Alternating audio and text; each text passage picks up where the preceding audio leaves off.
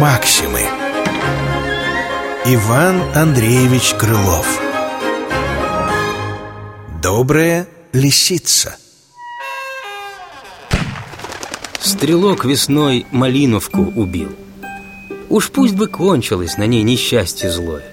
Но нет, за ней должны еще погибнуть трое. Он бедных трех ее птенцов осиротил Едва из скорлупы, без смысла и без сил Малютки терпят голод и холод И писком жалобным зовут напрасно мать. Как можно не страдать, малюток этих видя И сердце, чье об них не заболит?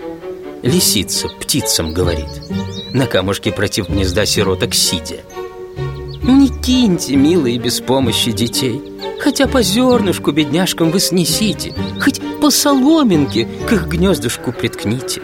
Вы этим жизненек сохраните. Что дело доброго святей? Кукушка, посмотри, ведь ты и так линяешь.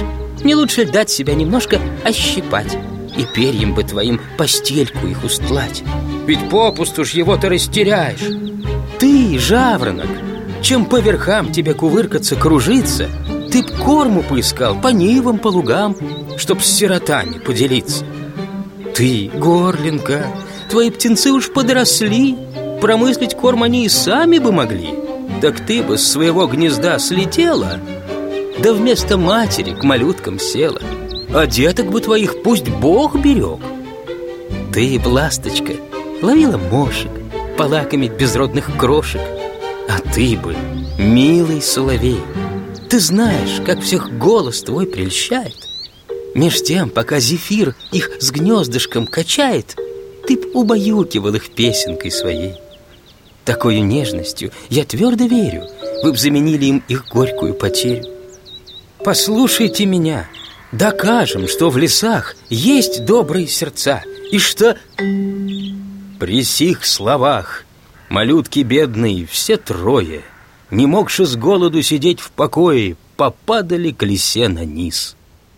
Что ж, кумушка?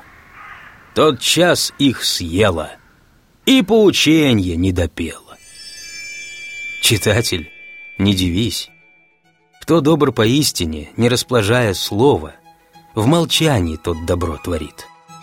А кто про доброту лишь в уши всем жужжит, Тот часто только добр насчет другого, За тем, что в этом нет убытка никакого.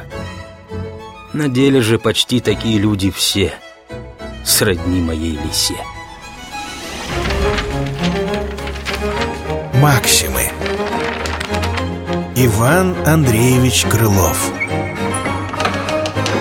Добрая лисица Читал Андрей Бархударов